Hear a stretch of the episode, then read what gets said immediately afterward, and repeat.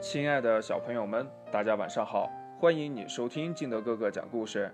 今天呀，金德哥哥给大家讲的故事叫《一片树叶》。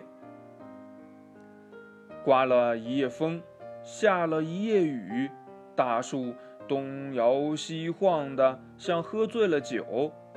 大树上有一个小小的鸟窝，鸟窝里住着一只还不会飞的小鸟。鸟妈妈出去找食物迷路了，到现在还没有回来。鸟窝在风里雨里摇摇晃晃，像大海里的小船，飘啊摇啊。小鸟呀，又冷又饿，浑身发抖。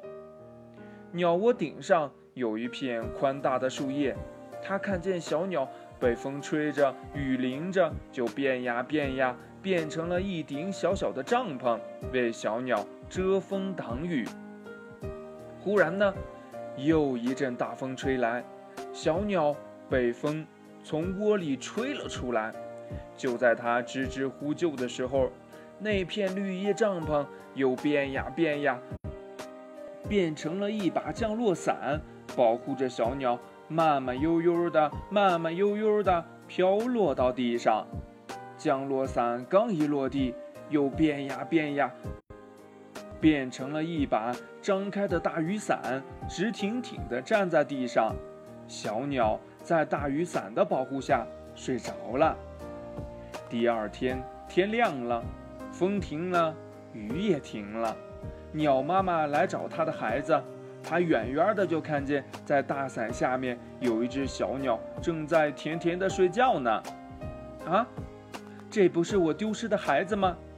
鸟妈妈。叫醒了小鸟，小鸟睁开眼睛看了看妈妈，高兴地说：“妈妈，我睡得好香呢。昨天晚上我梦见了刮风下雨，我还梦见有一顶小小的帐篷为我遮风挡雨，梦见我乘着降落伞从大树上飘下来，还梦见还梦见了好多呢。”鸟妈妈说：“呀。”孩子，那不是梦，都是真的。这时候，小鸟才发现自己真的就睡在一把大伞下面。